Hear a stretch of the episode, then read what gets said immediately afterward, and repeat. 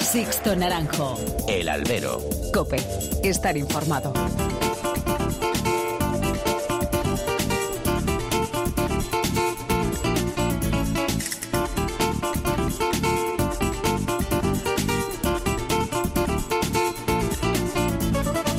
¿Qué tal? Muy buenas y bienvenidos a esta nueva emisión del Albero, a la cita con los toros que tenéis todas las semanas aquí en cope.es. Recibido un cordial saludo de quien nos habla de Sixto Naranjo en nombre de todo el equipo que hace posible este programa.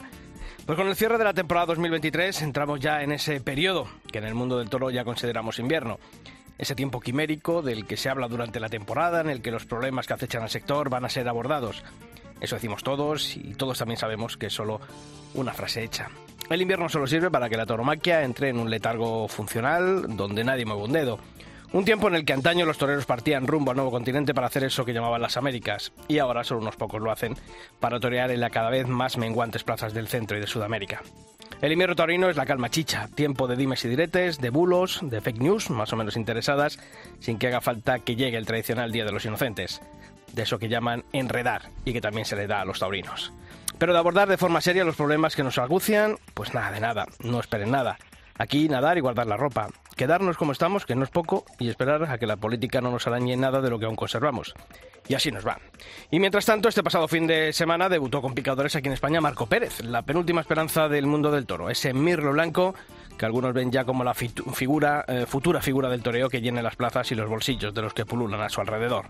Son muchas las esperanzas que se han disparado después de su deslumbrante actuación matinal en el pasado día de San Isidro en las ventas y tras su debut con picadores en Istres la semana pasada y ese primer paseo en España este sábado en Arenas de San Pedro en Ávila. Tiempo al tiempo. Ni es el Salvador o Mesías, como dicen unos, ni es un fraude o un invento de escaso recorrido, como defienden otros.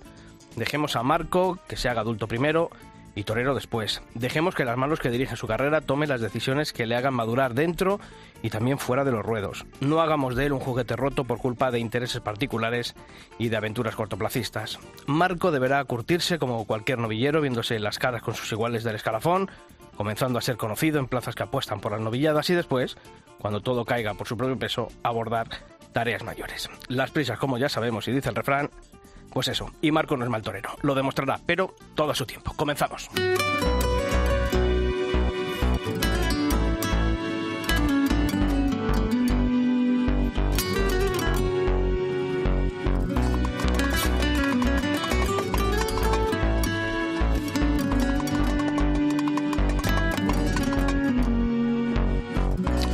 Don Pablo Rivas, ¿qué tal? Muy buenas. ¿Qué tal, Sisto? ¿Cómo estás? ¿Cómo ha llevado la semana? Muy Esta bien. primera semana sin toro. Bueno, yo tuve en Morazarzal en el trofeo Manuel Vidrié. ¿Cómo que estuvo aquello? Sergio Domínguez.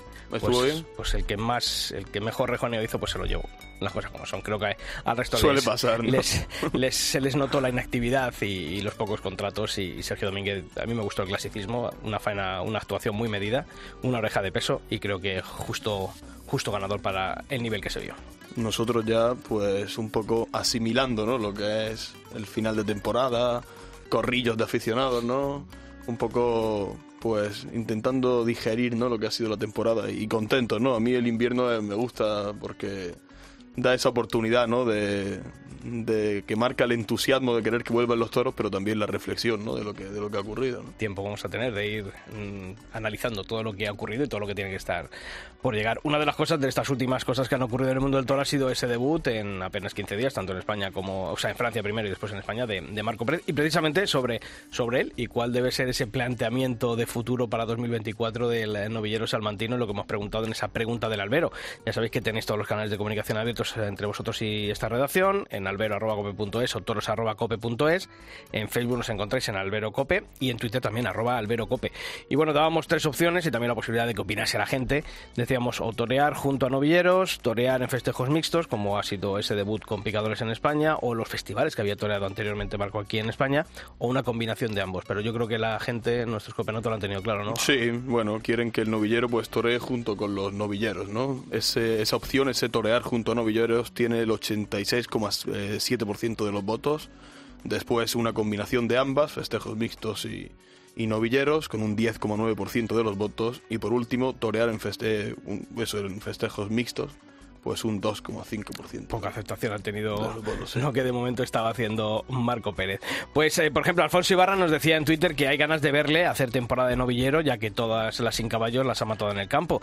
Y dice Alfonso ahora que compita con el resto de novilleros en las picadas y de gachos con figura, pues ya va bien servido. José Villarreal también comentaba en Twitter que tiene que torear con los mocosos de su edad. Si quiere torear con figuras, se lo tendrá que ganar frente al toro. Los matadores no deberían de permitir festejos mixtos. En Facebook, José IR Sevilla cree que Marco es un novillero igual que cualquier otro, vale, que haberle visto desde tan pequeño haya traído ilusión por el futuro de la fiesta, pero es igual que muchos otros y debe seguir el mismo camino. No es ninguna figura aún y tiene mucho que demostrar, eso es lo que opinaba José. También en esta red social, Antonio Maroto comentaba que debe medirse como un novillero puntero, con todos los encastes, pero eso sí, advierte Antonio, sin quemarlo en esas plazas de tercera que sueltan el toro en novilladas. A favor de Torea con figuras se mostraba nuestro compañero de Cope Palencia, Daniel Fernández, así que ya veis, opiniones para todos los gustos. Os seguimos leyendo. Sixto Naranjo. El Aldero. Cope. Estar informado.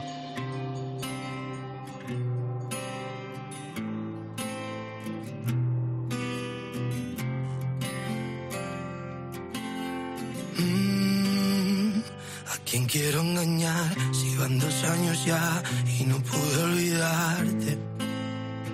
¿A quién voy a mentir si fue tan especial tu forma de mirarme? Lo he intentado pero ya no puedo vivir por fuera si por dentro muero.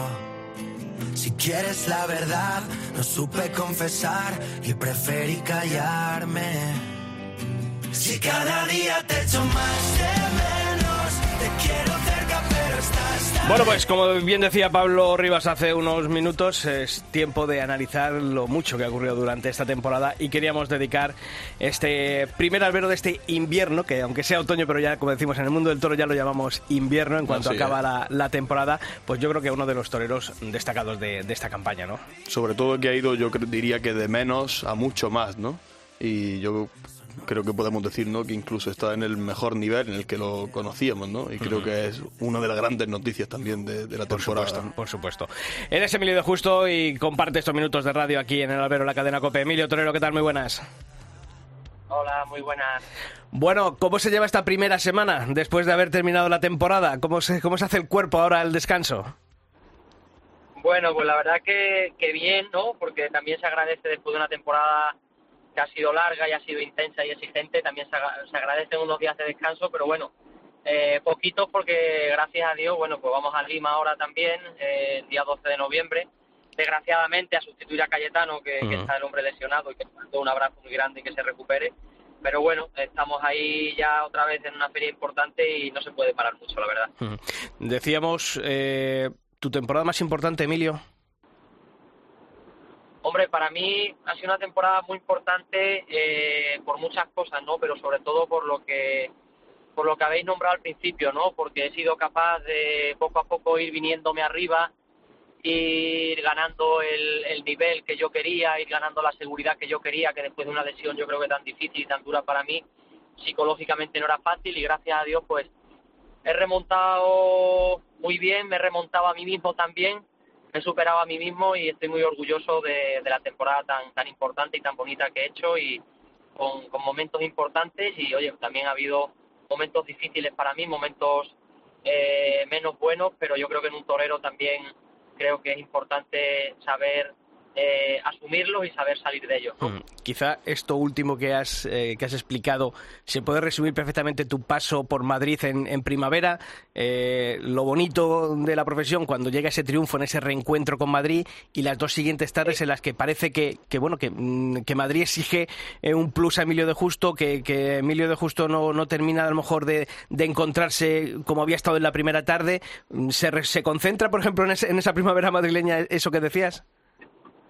Sí, totalmente, ¿no? Madrid es la plaza que, gracias a Dios, pues me ha dado, me ha dado prácticamente todo. Es, eh, es la plaza de, de, mi sueño, la plaza de sueño de todos los toreros. Y es verdad que, bueno, el primer día fue muy bonito volver a Madrid, volver a triunfar y, y abrir esa puerta grande.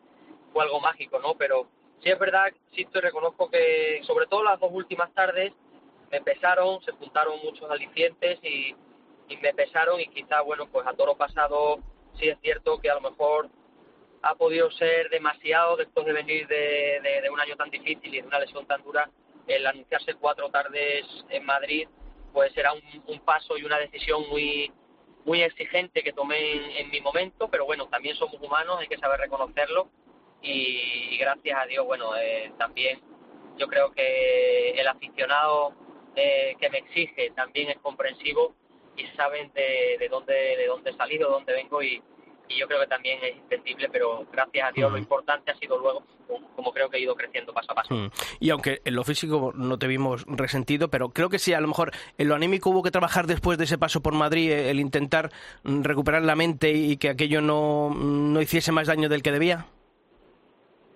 Hombre, claro, yo creo que ahí juega un papel muy importante la mente, ¿no? Porque más que lo físico, que lógicamente las secuelas de la lesión, pues estaban ahí a, a principio de temporada, sobre todo más más notorias que ahora al final, que he ganado mucho y, estoy muchísimo mejor, pero psicológicamente yo creo que hay que hacer un trabajo muy grande después de pasar por una feria de San Isidro que es tan, tan exigente y tan difícil para venirte arriba y para poco a poco eh, ir ganando ese nivel que, que yo quiero, esa bueno pues esa rotundidad poco a poco que he ido consiguiendo y, y creo que gracias a Dios bueno pues he conseguido cosas importantes, he terminado la temporada muy bien pero lógicamente no me conformo ni mucho menos. Creo que tengo todavía mucho margen de mejorar en todos los aspectos y, de que el año que viene, si Dios quiere, el 2024, sea la temporada que, sueño. Pablo. Sí, realmente yo, las la últimas veces que lo he visto en este final de temporada, yo lo he comentado antes y lo diría que que he visto a un Emilio de Justo completamente, yo diría que completamente recuperado, ¿no? El de antes del percance, ¿no? Yo eh, creo que ha rayado un nivel muy alto. Ahí, a lo mejor ese es el, camino a seguir, ¿no? Yo no, sé si realmente hay margen de mejora o de continuidad, ¿no? En ese aspecto. Sí, hombre, eh, totalmente. Yo creo que un torero siempre tiene que marcar eh, un, un, nivel, sobre todo, de, de mejorar en todos los aspectos, a nivel artístico, a nivel técnico y luego, sobre todo, en la lesión que he tenido, pues también creo que todavía me queda margen de mejorar, todavía no he recuperado del todo lo que es la movilidad absoluta de, la rotación del cuello, que es lo que más lo que más me, ha costado y lo más duro y lo que más me ha hecho sufrir delante de los toros, pero pero bueno, que tengo un invierno por delante para seguir trabajando, para seguir recuperándome y yo creo que eso luego delante del toro mentalmente también me va a hacer estar mucho más seguro, mejor y sacar también toda la expresión artística que yo quiero, ¿no? Yo creo, Emilio, no sé si lo percibes como yo, que, pero eres uno de los grandes consentidos de los aficionados, ¿no? Yo por lo menos lo, pienso así y, por méritos, ¿no? Pero por, ejemplo, en, en, esa puerta grande de San Isidro, ¿no? Muchos decíamos, es verdad que, que no ha rayado a ese, a ese 100%, ¿no? Como otras puertas grandes, pero, pero a veces, aún estando al 60 ya es que valía la pena, ¿no? Es que un toreo es muy caro, ¿no? Yo creo que, hombre, que, como bien dices, eh, Madrid siempre es una plaza que, es difícil de poder triunfar en ella, pero sí es verdad que ese día de, mi reaparición en Madrid, la gente en todo momento estuvo estuvo muy sensible conmigo y me empujó mucho hacia el triunfo y gracias a Dios aproveché ese momento para lograrlo. Pero sí es verdad que yo me pongo interiormente y sé que, que no llegó en ese punto de rotundidad o de sueño que yo hubiera querido, ¿no? Pero pero bueno, también yo creo que eh, es importante el, aprovechar esos momentos también que cuando el público está contigo, te empuja y, quiere que las cosas te salgan, ser capaz, aunque no estés al 100%, de conseguirlo y de lograrlo, ¿no? Eh, es como, no sé, como dice el refrán, ¿no? Cuando tienes el balón para meter gol, mételo, no lo falles, ¿no? Oye, Emilio, ¿en qué tarde, después de, esa primavera, cuando ya entra el verano, es cuando dice Emilio, ahora va a ser? ¿Cuándo es esa tarde de triunfo? Porque no sé, hubo tardes completísimas, ¿no? Después de San Isidro, como Burgos, como Málaga, como Almería, como Bilbao. Pero ¿cuál es esa tarde en la que Emilio de Justo dice, ahora sí, ahora sí, ahora es cuando, cuando esto ya va a romper de verdad? Hay una tarde muy importante eh, eh en el mes de julio para mí, sobre todo moralmente, que es la tarde de Mont de Marsan con el toro de la quinta. Una faena, la verdad, que fue muy intensa, muy importante. Y de ahí para adelante, de ahí para adelante, yo creo que ya mentalmente me, me quité mucho el complejo, ¿no? Del, del, de lo que es la lesión, de todo lo que me estaba haciendo sufrir, de, me quité un poquito el complejo y dije, bueno, pues es lo que tengo. Yo creo que los aficionados y la gente del toro, eh, si me ven un poquito, pues con esa rigidez en el cuello y demás, creo que sabe todo el mundo que ha sido porque un toro me ha cogido y me ha partido el cuello, no ha sido producido en otro, en otro ámbito de mi vida, entonces eso me tiene que llenar de orgullo y me tiene que quitar ese complejo que yo tenía de que la gente me viera un poquito pues, pues con esas secuelas, ¿no? Y yo creo que a partir de esa tarde de Montemarsan hacia adelante, luego han venido, como bien dices, tardes muy importantes, en Burgo, la tarde de Málaga, que para mí también creo que la tarde de Málaga ha sido una de las más importantes de la temporada, en Bilbao, en Cuenca también una tarde preciosa. Eh, la, de Valladolid, la de Valladolid sin espada, que, que ese día estuviste tremendo. Valladolid, Albacete sin espada y Salamanca, que también fueron tardes que también para mí marcaron mucho a nivel moral. Y luego yo creo que el, remate de temporada con Zaragoza y Jaén para mí ha sido moralmente muy importante terminar así y dejar pues las cosas de, mucha ilusión de cara a este nuevo año. Mm. Y además, mm, te vi en Jaén, te vi en, en, Zaragoza, los resúmenes que, hemos visto. Y hemos visto, eh, yo he visto a un Emilio Justo todavía torear, intentando torear más despacio, tanto con capote como con muleta. No sé si, si tú es esa búsqueda de lo que ahora ya tienes que ir buscando en esa tauromaquia. Ahora, es, yo, es, es, la clave a lo mejor? Esa es la clave, yo creo, Sisto. Yo creo que es lo, lo que voy a trabajar o lo que voy a tratar de de entrenar y de trabajar mucho este invierno, de, de, hacerlo, intentar hacerlo todo pues más despacio y que es lo que me gusta y intentar de, dar ese paso más, ¿no? Que la gente me vea en ese nivel de, de, torero que yo quiero y, ese es el trabajo que quiero tener este invierno, de ser capaz de intentar torear más despacio, que cuando si soy capaz de conseguirlo creo que mi toreo va a ganar mucho más y soy consciente de que, de que tengo que trabajar mucho para lograrlo ahí también influye mucho lo que hablábamos antes, ¿no? La preparación psicológica y, y el alma, ¿no? Preparar el alma, ¿no? Sí, la seguridad también de uno mental, ¿no? El, ser, el creer mucho en ti, el creer que eres capaz de lograrlo, el olvidarte mucho de ciertos complejos que a lo mejor pues muchas veces te, te agarrotan o un poquito, ¿no? Y, y eso pues siempre juega un poco en, en, en, contra o a favor de un torero, ¿no? Entonces yo creo que esa, el tener esa seguridad mental, esa fortaleza y el creer mucho en ti, que ha sido toda mi vida y toda mi carrera así, ¿no? Cuando a lo mejor pocos creían en mí, yo seguía creyendo y gracias a eso pues he logrado cosas bonitas e importantes en el toreo, ¿no? 2024, Emilio. Eh, el año pasado hablábamos, claro, pues mm, de, esa cuestión pendiente que quedó en el 2022 en, en las ventas.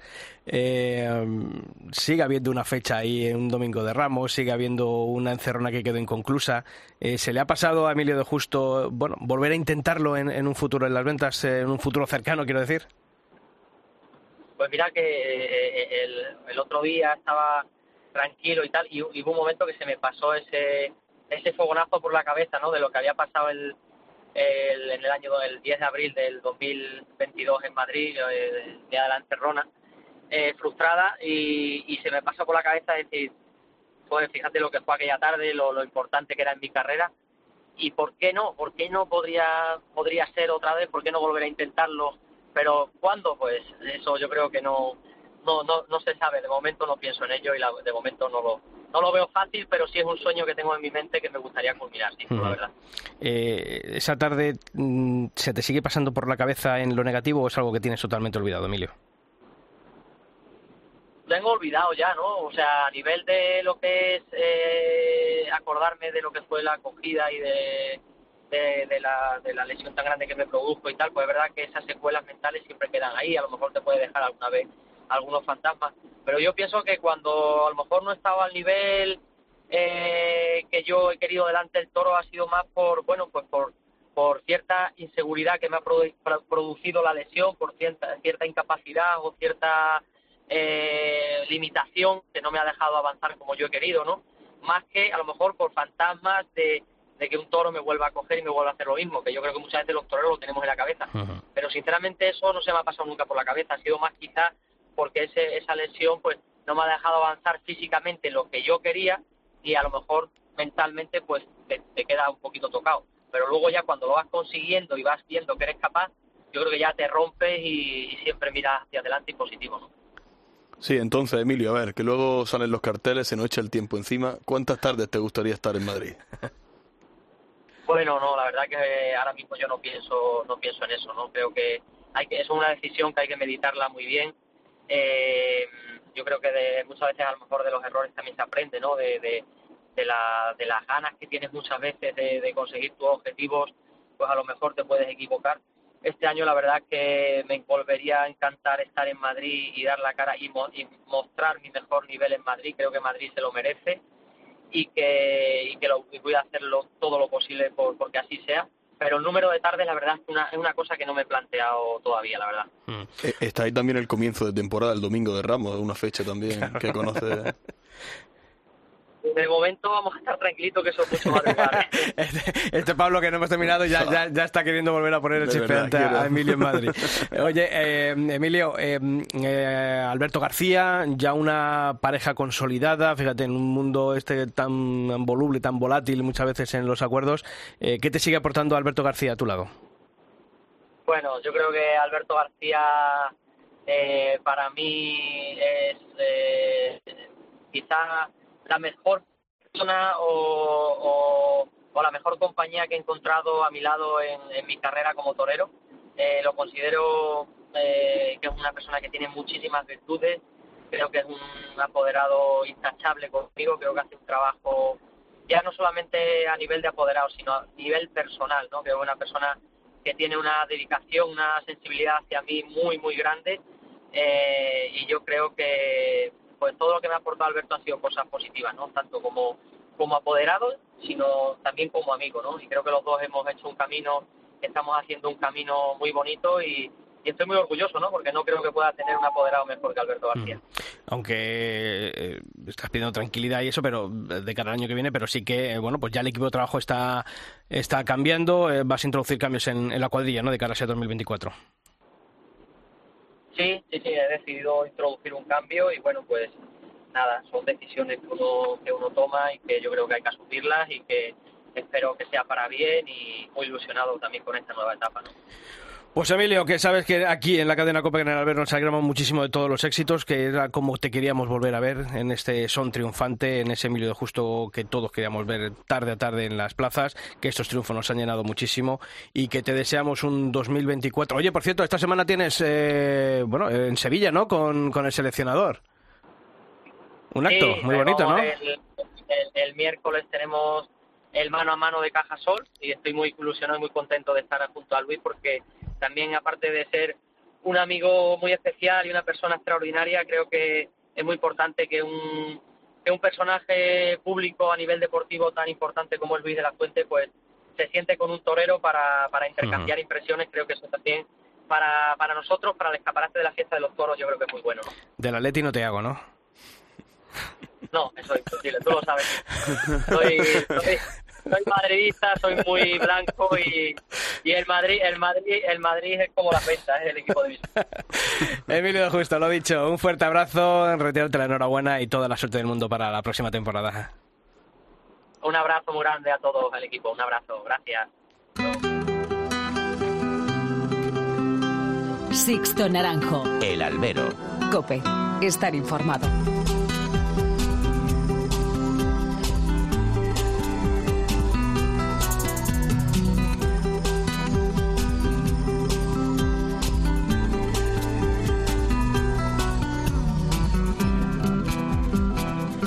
Pues es tiempo, como todas las semanas, de la historia, de nuestra historia del albero. Y hoy vamos a irnos hasta tres pueblecitos de Badajoz.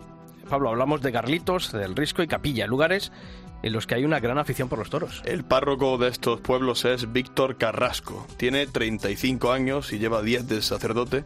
Además, es de esos curas que les gusta ir siempre bien vestidos. Lleva su sotana puesta siempre.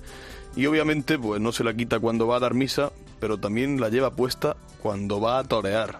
Sí, sí, como, como estás escuchando. Pues mira, a la gente le sorprende porque primero, eh, cuando salto a torear, salto vestido de sacerdote, siempre voy de sacerdote, entonces, eh, pues ver un cura toreando no es lo más, no es lo más normal, ¿no? Y, y más cuando en muchas ocasiones también lo hago con sotana, ¿no? Padre Víctor es de Herrera de Duque, otro pueblo de Badajoz, también de una gran tradición taurina. Sus padres y su familia le inculcaron desde muy pequeño esa afición. Y de muy joven, con los amigos, empezó a ir a las capeas de los pueblos cercanos y también a los encierros de la zona. Se recorría todos los pueblos de la comarca e incluso, cuando era ya seminarista, de sacerdote decidió que tenía que dar un paso más. Pues ahí fue recién llegado de cura Vargas donde salté y aquello fue causó también mucho, mucho revuelo. Ahora también se ha apuntado como aficionado práctico y va a torear siempre que se lo permiten sus obligaciones pastorales. Di el paso de apuntarme, de escribirme en la, bueno, en los aficionados prácticos de Badajoz, que lo lleva un banderillero, Fernando González Palacino, y, ahí voy, ahí entreno con ellos de vez en cuando, vamos también de vez en cuando y cuando las actividades pastorales me lo permiten, eh, a fincas, a, a tentar o a torear.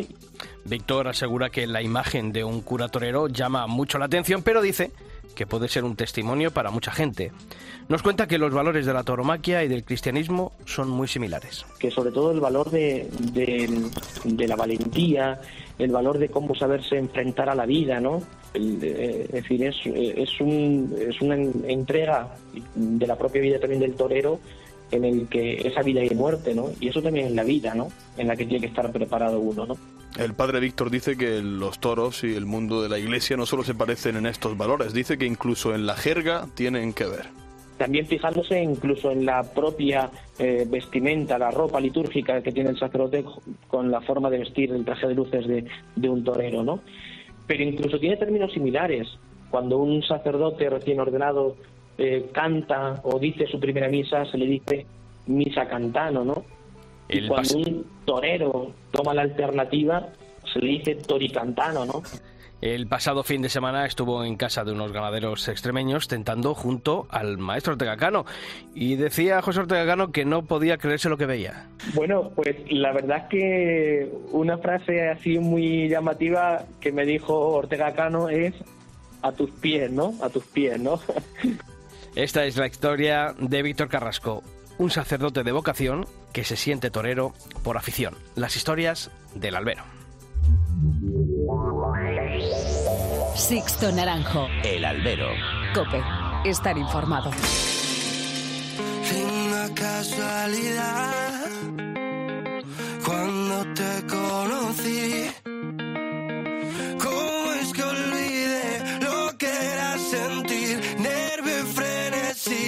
por primera vez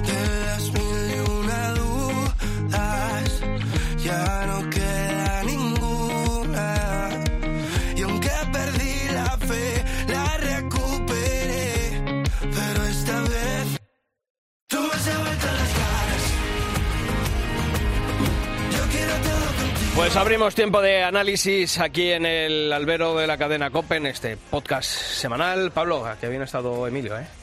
Pues sí, la verdad que es lo que decíamos, ¿no? Es un torero que, siempre gusta ver, ¿eh? Es un, yo, por ejemplo, lo vi en, en Albacete, ha sido la última que lo vi, y lo vi, pues como he dicho, a un nivel altísimo, muy, muy alto. ¿Ves cercana esa encerrona?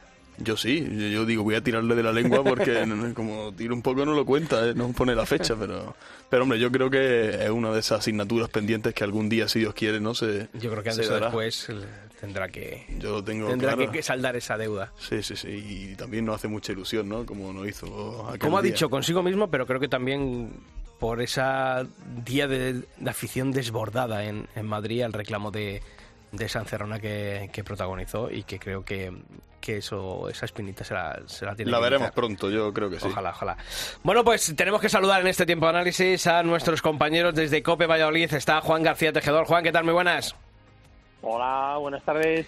Y desde COPE Ciudad Real, el director del eh, programa Cargando la Suerte, Manuel del Moral. Manuel, ¿qué tal? Muy buenas. Muy buenas tardes. Bueno, eh, decíamos al principio que, eh, aunque sea otoño, pero ya para el mundo del toro, una vez acaba la temporada, ya es invierno. Aquí, aunque el próximo fin de semana cambie la hora, nosotros ya estamos de invierno, ya total, ya analizando cosas. Pero antes de, que llegase este, ya esta semana de relax, Juan se fue hasta mi tierra, hasta Arenas de San Pedro, a ver el debut con picadores de, de Marco Pérez, ¿no? Qué revuelo se ha armado esta semana con... Eh, bueno, pues yo creo que también un poco, como estamos faltos de temas y de debates en las redes y de polémicas, pues nos inventamos muchas veces que no está mal para, para debatir. Y salía el tema de, bueno, pues si, si ese va a ser el planteamiento de, del 2024 para Marco, el, no competir con los compañeros solamente en este tipo de festejos mixtos, eh, ¿cómo va a ser? no La verdad que nuestros oyentes, lo hemos dicho al principio, en esa encuesta todos quieren que, que las novilladas primero. Pero, eh, Juan, tú ¿Cómo viste el debut de, Marco? A ver, que tú tienes que ser nuestros ojos eh, allí en Arena de San Pedro. ¿Qué es lo que viste? Bueno, pues eh, vi a un Marco Pérez diferente del debut en Francia. Vi a un Marco Pérez que en una semana, fíjate, En una semana, sí, y, voy, a, voy a analizarlo, ¿no? El análisis es el siguiente. Yo creo que que Marco Pérez en Istres, eh, en la localidad francesa, tuvo ese peso, además de ir en solitario, ¿no? en un cartel en una novillada que tuvo esa polémica con el tema ganadero, eh, bueno, pues rechazando en un primer lugar eh, los novillos estaban reseñados, tuviendo que ir a buscar otra, otra serie de novillos y al final pues siendo la divisa también francesa la que saltó al ruedo. Pero es que eh, a lo mejor ese peso eh, influyó mucho en esa puesta en escena, en esos cuatro novillos que saltaron al ruedo, bueno, pues de esa manera también presentados, porque yo creo que era una novillada muy flojita y muy escasita de presentación. Aquí en Arenas de San Pedro, como dices, en tu tierra, vimos a un Marco Pérez resolutivo. Los novillos, pues de igual manera, pero sí que vemos a un Marco Pérez con otra seriedad, con otro concepto, con otra, con otra clase y sobre todo eh, eh, con una cabeza fresca. Con, con, eso que tiene Marco Pérez y que toda la gente quiere que salga adelante, eh, pues eso, es esa sapiencia que tiene, que tiene el torero charro. Quizá, quizá, Juan, en Arenas repartió más el foco de la responsabilidad del cartel al estar anunciado con Talavante, con, con Miguel Ángel Pereira, y en Istres le viste más atenazado porque al final era el sostén, claro, de, de una encerrona en solitario, de cuatro novillos. Pues sí, sobre todo de dos compañeros como son Miguel Ángel Pereira y, Alejandro Talavante, y, sobre todo en una plaza también que tenía eh, prácticamente el aforo lleno, porque había más de tres cuartas partes de entrada y, mucha de la gente del toro de, aquí de España allí. Pero es que además vimos a un Marco Pérez que en el segundo de los novillos que le tocó en suerte del Pilar, eh, bueno, fue desarmado, además de una manera un poco violenta, echando la cara arriba al novillo, eh, mm, que, le agarró por la chaquetilla, por el, por el, por el chaleco, mejor dicho, eh, y entonces él se fue otra vez a por otra muleta y volvió por el mismo palo, en este caso por el pitón izquierdo. Vimos a un Marco Pérez, ya te digo, de una manera mucho más resolutiva, mucho más valiente, pisando los terrenos que se espera siempre de un novillero y sobre todo con esa cabeza súper deslumbrante y con esa cabeza muy bien amueblada para salir de esa papeleta que fue el otro día en la localidad de Arenas de San Pedro. A mí me gustó y, tengo que decirlo así. Luego la polémica, pues ahí está, hemos tenido una semana, lo que dices tú, y a través de las redes sociales, muy salpicada. Eh, eh, tampoco ayuda esa polémica a una persona que quiere ser torero, ¿no? Yo creo que a la gente hay que, hay que dejar hay que respetarla sobre todo y, bueno, pues si estamos Sobre todo porque ya, el primer, día parece que algunos estaban ya con la escopeta cargada esperando a que terminase aquello para empezar a... Eh, pero claro, ahora es eh, meternos en la cabeza de, Marco, de, Juan Bautista. Eh, Manuel, ¿tú cuál crees que debería ser la evolución normal de, de Marco? Que le cuiden como hasta ahora en esos festejos mixtos, con ah, muy bien rodeado con, figuras. Él tendría que, competir con sus iguales con el, en el circuito de, novilladas, porque ¿cuál crees que debería ser ese planteamiento de cara a 2024, Manuel? Pues yo pienso sinceramente que me parece muy bien que se le cuide a una criatura que no levanta apenas dos palmos del suelo para que no lo parta un animal en dos en cualquier momento. Pero una vez dicho eso, yo creo que Marco lo que debe hacer ahora ya a partir de, que haga su periplo por América, que lo va a hacer eh, ahora, pues cuando empieza la temporada taurina en España, eh, y competir con los novilleros y, medirse el cobre con, los más punteros. Eh, eso sí, yo lo seguiría cuidando, porque no nos olvidemos que los niños prodigios han funcionado algunos y otros han quedado en el camino Sí, que no, sea, que no, sea un juguete roto en, un año y medio. efectivamente. Entonces, eh, es cierto que la novedad de Francia, yo la de Arena de San Pedro no la vi, pero la de Francia sí la vi por la televisión y ese novillo no es el que sale en Francia, precisamente, ni en plazas de... Yo no sé si Marco está preparado ahora mismo para ir a ferias como Villaseca o como ir al Zapato de Oro mm. o ir a cualquier otro certamen de esos. Esa, esa, es, la madre, esa es la madre del cordero. Esa es la madre Pero del claro, eh, se le va a exigir, porque no olvidemos que es que lo han cuidado mucho, se le ha llevado a, Sevilla y se le ha dado un rabo, se ha cortado, formó un alboroto en las ventas y ya tiene que dar un pasito más. Eso sí, es que tú ves a la criatura y la criatura es que es muy pequeña todavía, Mm. físicamente. Yo, yo creo que todo va a depender de ese crecimiento en cuanto a estatura. Creo que esa es la- va a ser la clave de, su carrera en los próximos años, en, los- en el futuro a más corto plazo. Pero es cierto que, que tiene unas condiciones innatas increíbles. Yo creo que eso es innegable. Veía el vídeo de, de allí de Arenas, incluso las fotografías que hay, y, y son realmente sorprendentes. Ve, ve esa, Oh, Claro, pero- ve- pero- ve esa forma, esa forma de torear. Y yo voy a decir una cosa: si el crecimiento le, si el crecimiento es una cosa que, que va poco a poco acorde, ¿no? Con su edad y con, bueno, y con su toreo. Yo, si él lo pone a competir con el resto de novilleros, le mete un baño a todos que no saben por dónde le ha venido. Y yo lo pienso así bueno, de verdad. eh, yo creo que los baños hay que darlos de verdad en la plaza. Pero digo en Eh, cuanto, en cuanto a condiciones innatas, En cuanto a condiciones, en cuanto a técnica, es, es un privilegiado, es un niño prodigio, ya lo hemos dicho.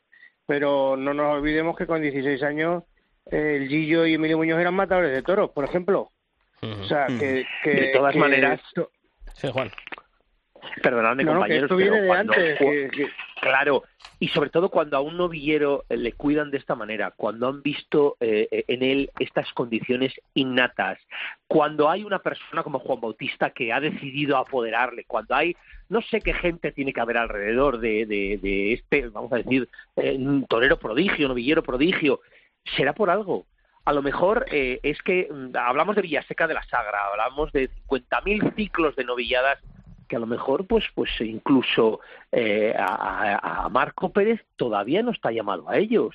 A lo mejor hay que esperar un año y estar acartelado en carteles mixtos, en festejos mixtos o, o- Pero ¿cómo lo va a ver eso la afición? Yo.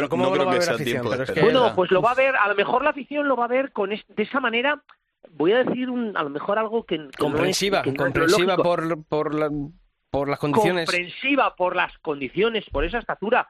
Sí que es verdad que el otro día en el brindis incluso Miguel Ángel Pereira es que es el doble de altura Miguel Ángel Pereira, siendo un torero grande, ¿eh? Eh. Miguel Ángel Pereira en este caso es el doble de altura. Eh, pero, pero es que cuando se pone en la cara del toro Marco Pérez, es uno más. Sí que es verdad que a la hora de entrar a matar, a la hora de ejecutar el volapié, eh, vemos a ese Marco Pérez un poco mermado de facultades por esa diferencia de, de- altura. Pero voy a decir una cosa, es que el otro día, cosa que en Francia, en Istres no fue así, el otro día en Arenas de San Pedro ejecutó la suerte de, matar eh, de manera muy correcta. Cuando dicen que la semana anterior a Istres había estado matando novillos a puerta cerrada y había sido su talón de Aquiles eh, eh, la espada. Eh, ha mejorado en una semana eh, eh, eh, el- la, la suerte la suerte suprema.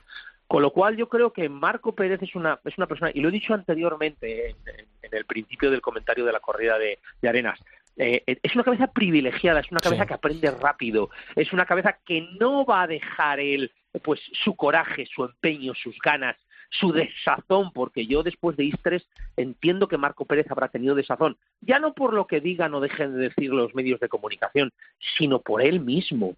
E incluso eh, yo en, en- en Arenas de San Pedro estuve hablando con sus profesores, tanto con José, Marrón, José Ramón como con Javier, y me decían, es que no veáis lo que ha estado trabajando esta semana, en una semana, lo que ha estado trabajando de salón solamente.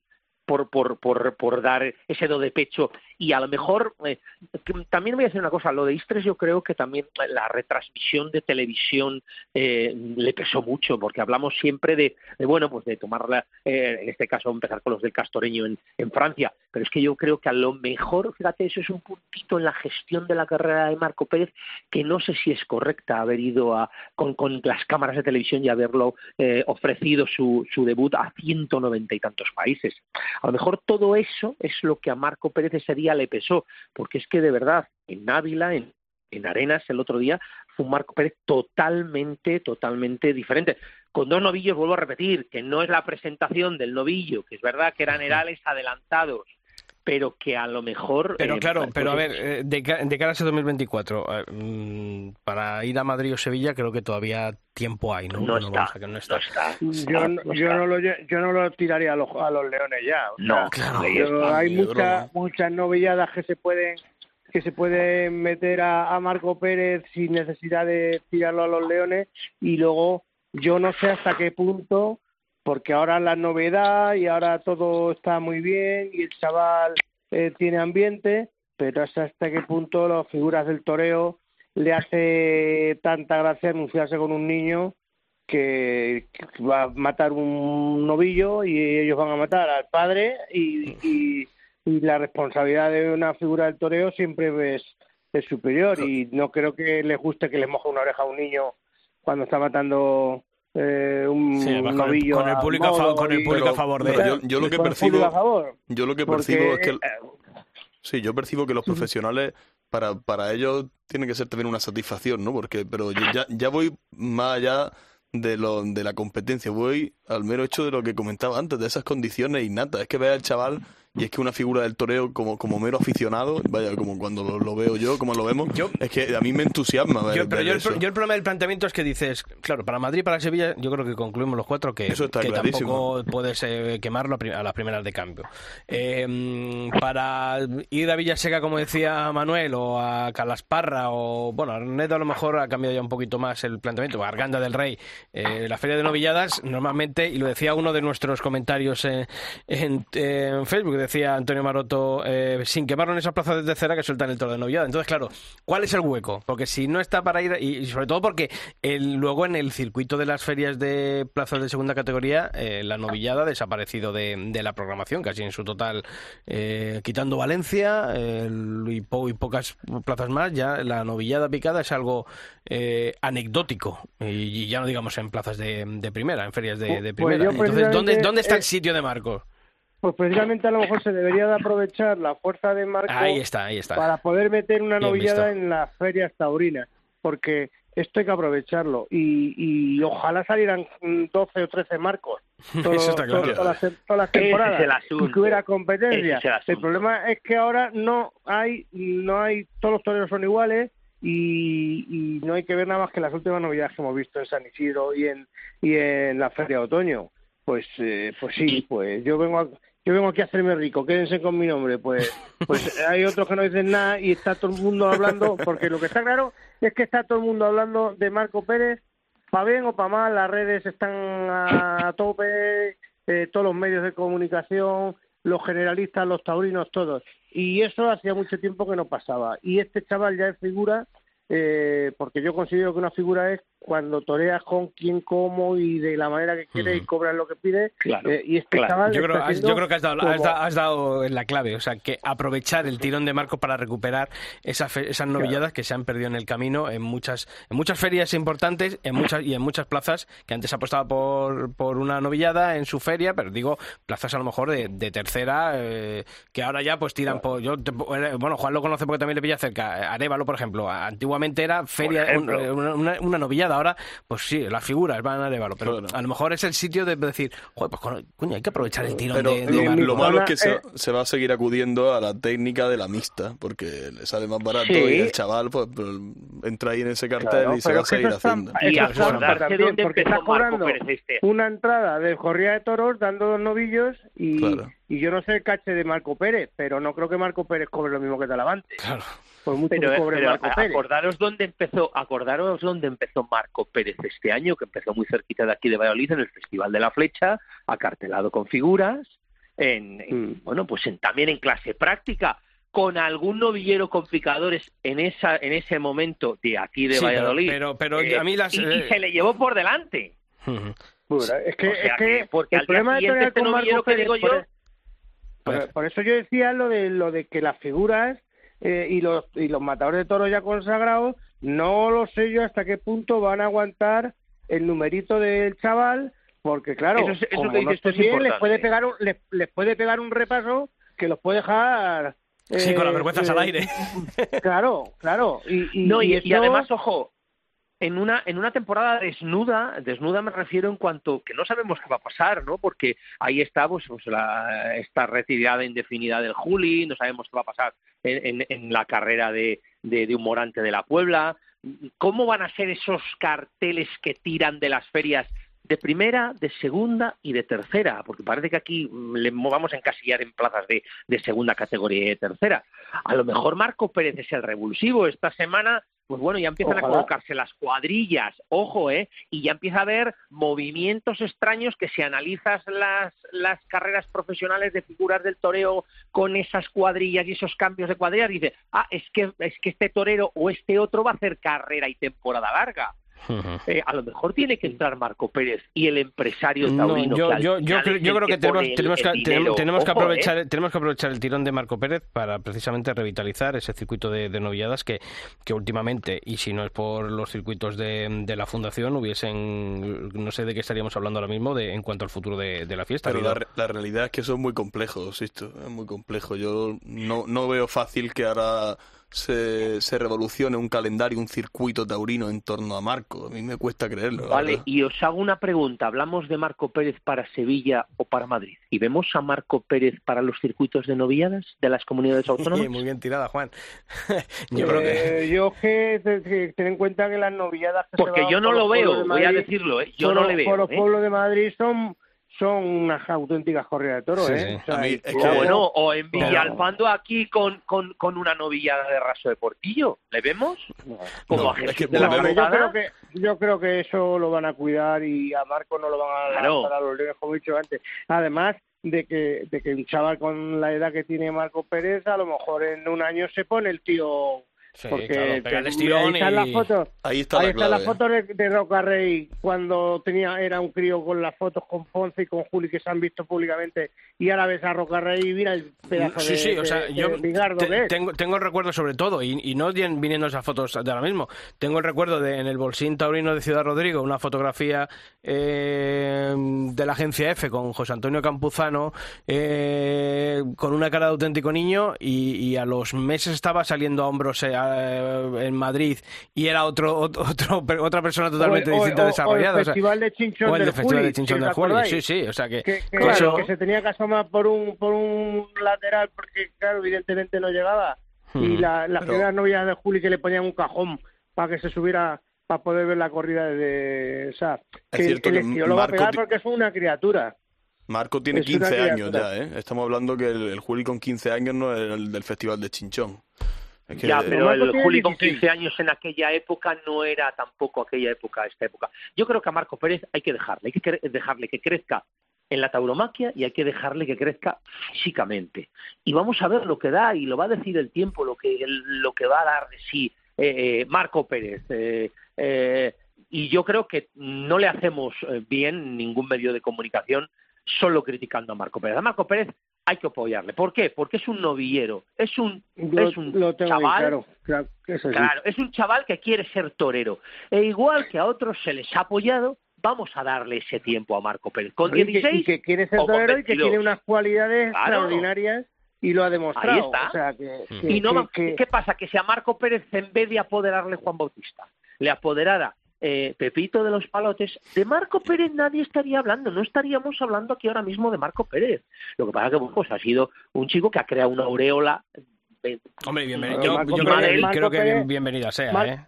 Marco Pérez se lleva hablando de él desde que vimos el vídeo ese que no levantaba con Ahí está. dos palmos en Salamanca antes de que lo que, de lo que era Juan Bautista. Lo que pasa es que yo creo que la, eh, la decisión de irse con Juan Bautista es muy acertada. Sí, yo creo que para, para, cuidar una carrera eh, tan incipiente eh, como esa, yo creo que, hay que hacer las cosas muy bien y creo que Juan Bautista está capacitado y creo que él sabrá hacer. Bueno, que estamos llegando al final de este mm, de este de este podcast de esta semana y Manuel, estáis ya allí encargando el sorteo en Ciudad Real preparando esa gala de entrega de los premios, ¿no?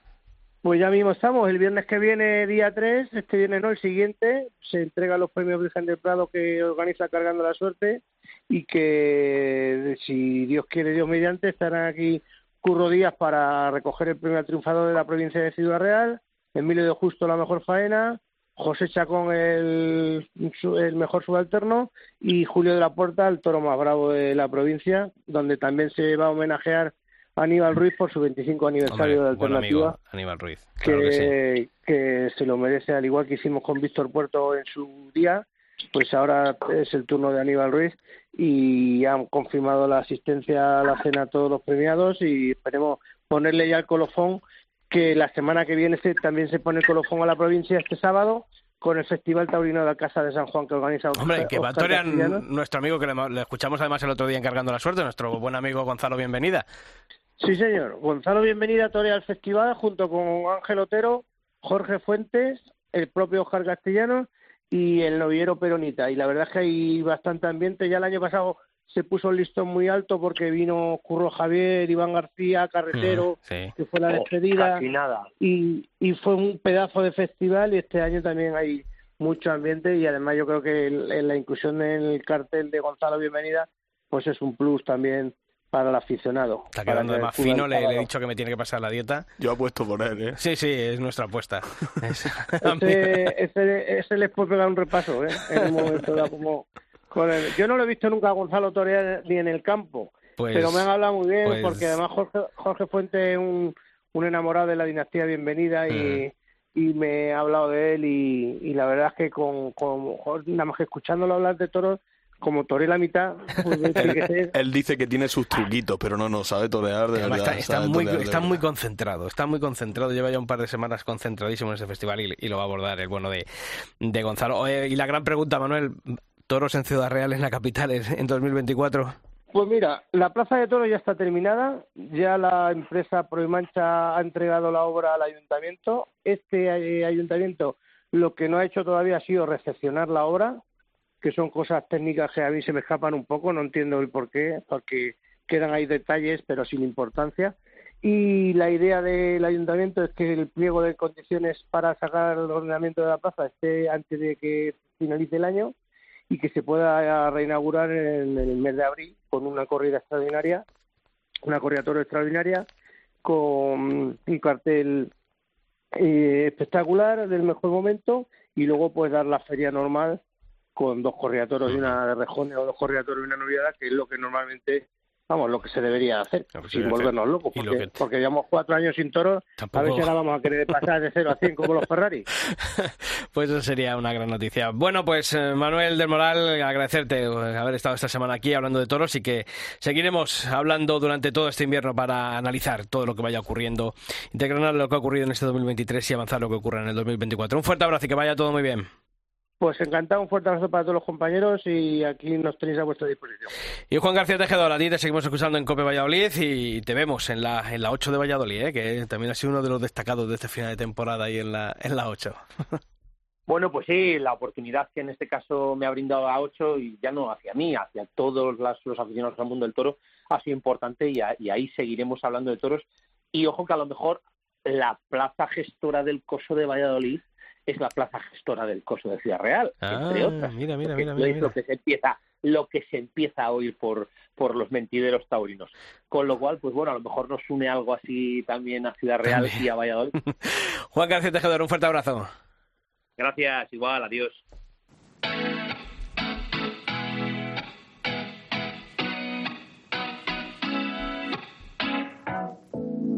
Entiendes lo que pasa en mi mente si me estás mirando. Bueno, don Pablo, ¿qué vamos a hacer este fin de semana? No tengo ni idea, yo ya yo ya se queda uno. Y el Atlético que juega el domingo a las 9, fíjate. Y el Granada el lunes. A las y el Granada el lunes, imagínate.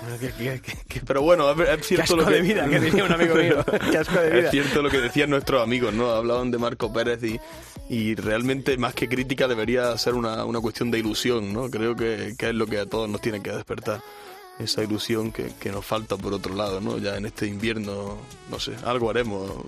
Tenemos que descubrir nuevas aficiones. Efectivamente. bueno, pues a pasar buena semana y nos volvemos a, a ver y a escuchar aquí en el Albero la, el próximo, la próxima semana prometemos seguir sorprendiendo. Efectivamente, eso, eso que nunca Sorprender falte. a La ilusión aquí también. En efectivamente. Buena semana, Pablo. Igualmente. Y a todos vosotros ya sabéis que la información termina continúa todos los días de la semana en nuestra web, en cope.es barra toros, y que nosotros volvemos la próxima semana aquí, en el albero. Sin saber lo que me estaba esperando, y con esa noche sigo soñando, bailando así, toda la noche bailando así, no puedo parar cuando me toca así, solito en el coche. Tú y yo en mi casa vamos a terminar bailando así.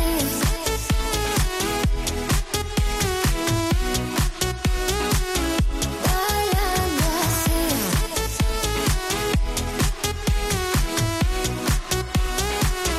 Bailando así. Toda la noche bailando así. No puedo parar cuando me solito en el coche, tú y yo en mi casa vamos a terminar.